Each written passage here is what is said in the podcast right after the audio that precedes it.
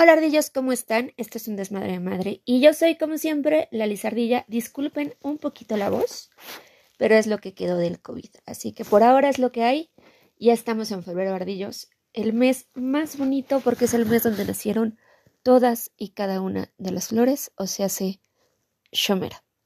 Así que si quieren por ahí darme un regalito, se aceptan regalos, transferencias bancarias, tarjetas de Amazon. Es broma, pero si no quieren no es broma.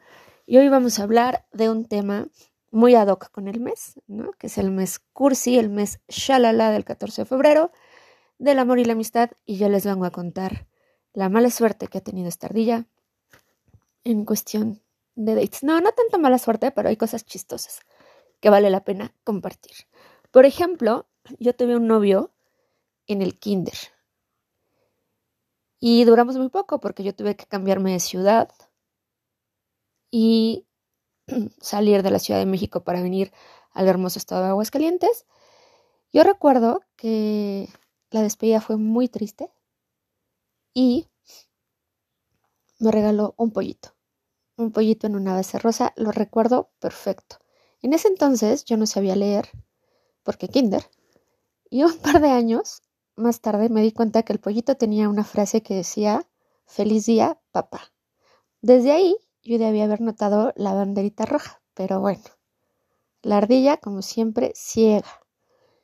Años después, ese novio del kinder se convirtió nada más y nada menos que en el señor donador, el padre biológico de la latota, el cual ahora es uno de mis archienemigos más grandes y mi Voldemort, es el innombrable.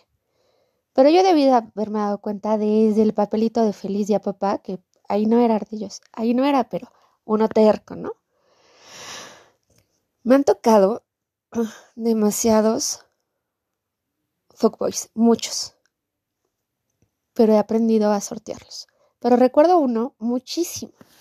Cuando uno es joven y no quiere tener novio, o no ha llegado la persona que uno diga, bueno, me gustaría compartir algo con esa persona, pues tiene amigos, amigos para salir al cine, amigos para salir al antro, amigos para hacer y deshacer. Bueno, en ese entonces yo acabo de terminar una relación tortuosa, tormentosa, este, y salía con un par de niños, dos, tres niños. Uno de ellos me lo presentó una de mis mejores amigas, Ardilla Miranda, si escuchas mi podcast, nunca voy a olvidar esto, y lo sabes.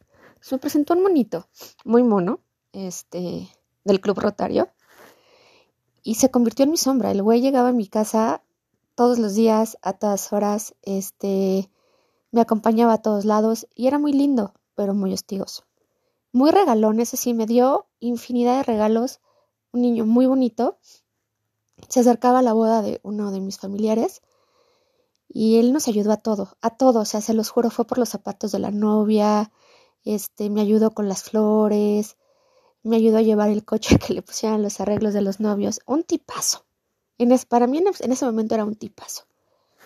Y justo en la boda, a donde no lo pude llevar, porque no nos dejaban llevar acompañantes, conocí al que se convertiría en, en mi novio.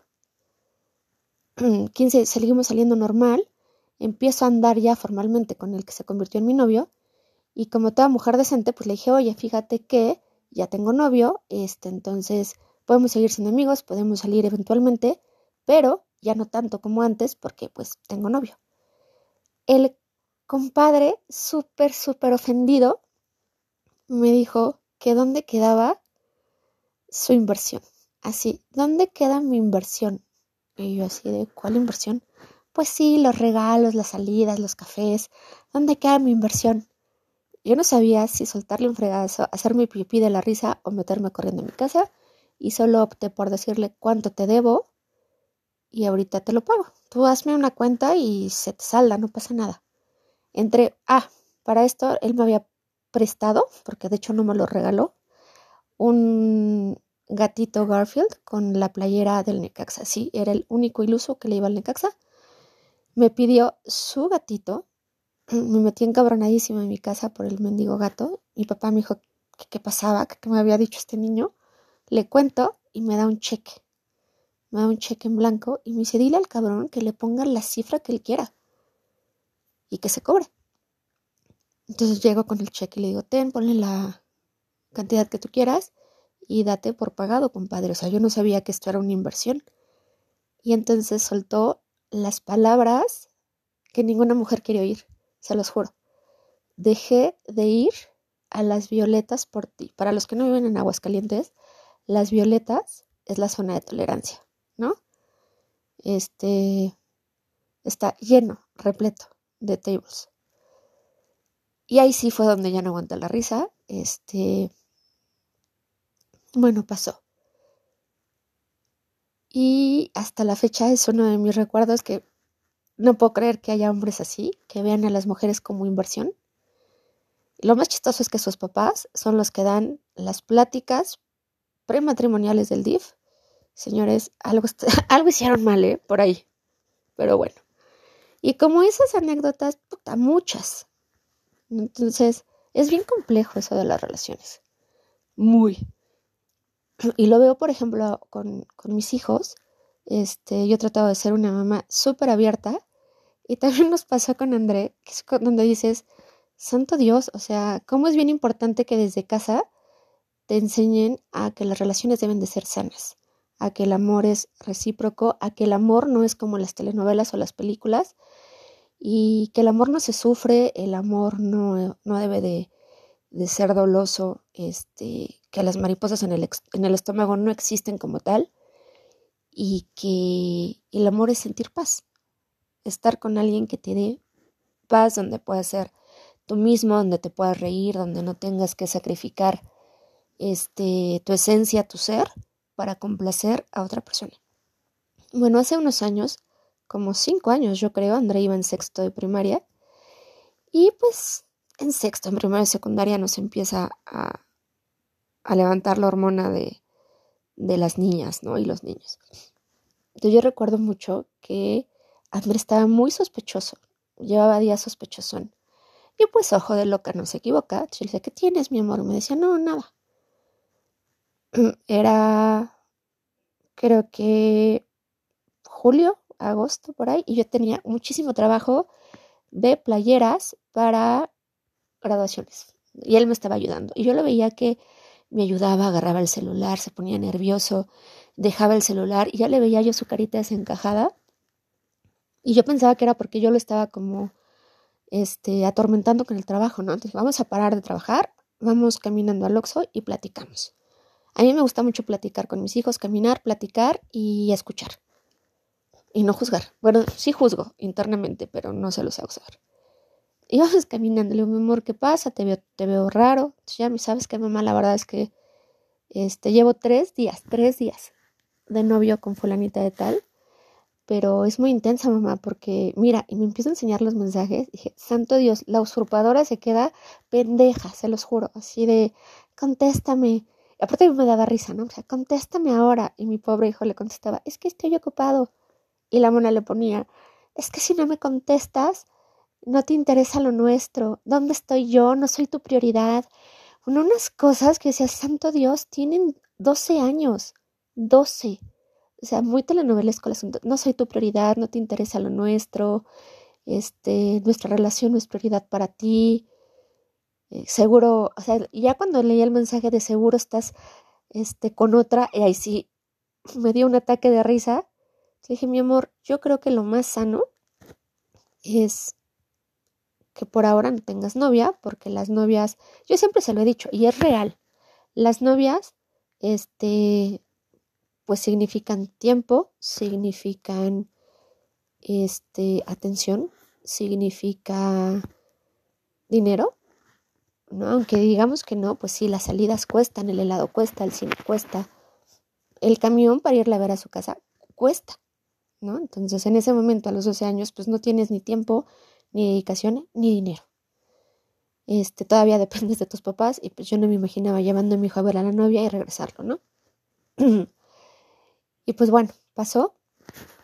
Este, terminó con la niña, terminó con la niña, había mensaje que después también mamá le tuvo que explicar que eso no se hace. Y hasta la fecha, hoy nos acordamos y nos da risa, ¿no? de, de cuánta intensidad hay y eso a nosotros como, como papás nos toca guiarlos, nos toca escucharlos y sobre todo no cerrarnos, ¿no? O sea, nuestros hijos están creciendo y nosotros ya pasamos por ahí. Entonces, uno de mis lemas en la maternidad es ser la mamá o el papá que me hubiera gustado tener con mis hijos. Entonces, trato de ser muy, muy amiga, siempre teniendo el respeto como estandarte total. Con la latita, pues bueno, con la latita es diferente porque ella es un ser muy fuerte, es una niña muy, muy empoderada, más empoderada de lo que me pudiera gustar. Este, pero no lo veo como problema. a mí me da risa porque si llega y me dice, mamá, un niño me dijo que le gusto. ¿Qué le dijiste, mi amor? Que se lo agradecía, que tenía muy buen gusto, pero que no estoy lista en estos momentos para tener novio porque tengo 10 años. Y me da risa ahorita. Pero esto del amor y de la este relacionarte con otras personas es bien difícil. Yo los veo también, por ejemplo, con Aide, los dramas de que ya no es mi amiga, sí es mi amiga, pero no me habla, pero sí me habla, pero me ama, pero es bien complejo para una mujer tener amigas mujeres leales. Yo agradezco demasiado tener a mi tribu bien, bien cerca, sentirme cobijada por un grupo de mujeres fuertes y chingonas a las cuales amo y adoro por sobre todas las cosas y daría media vida por ellas, se los juro.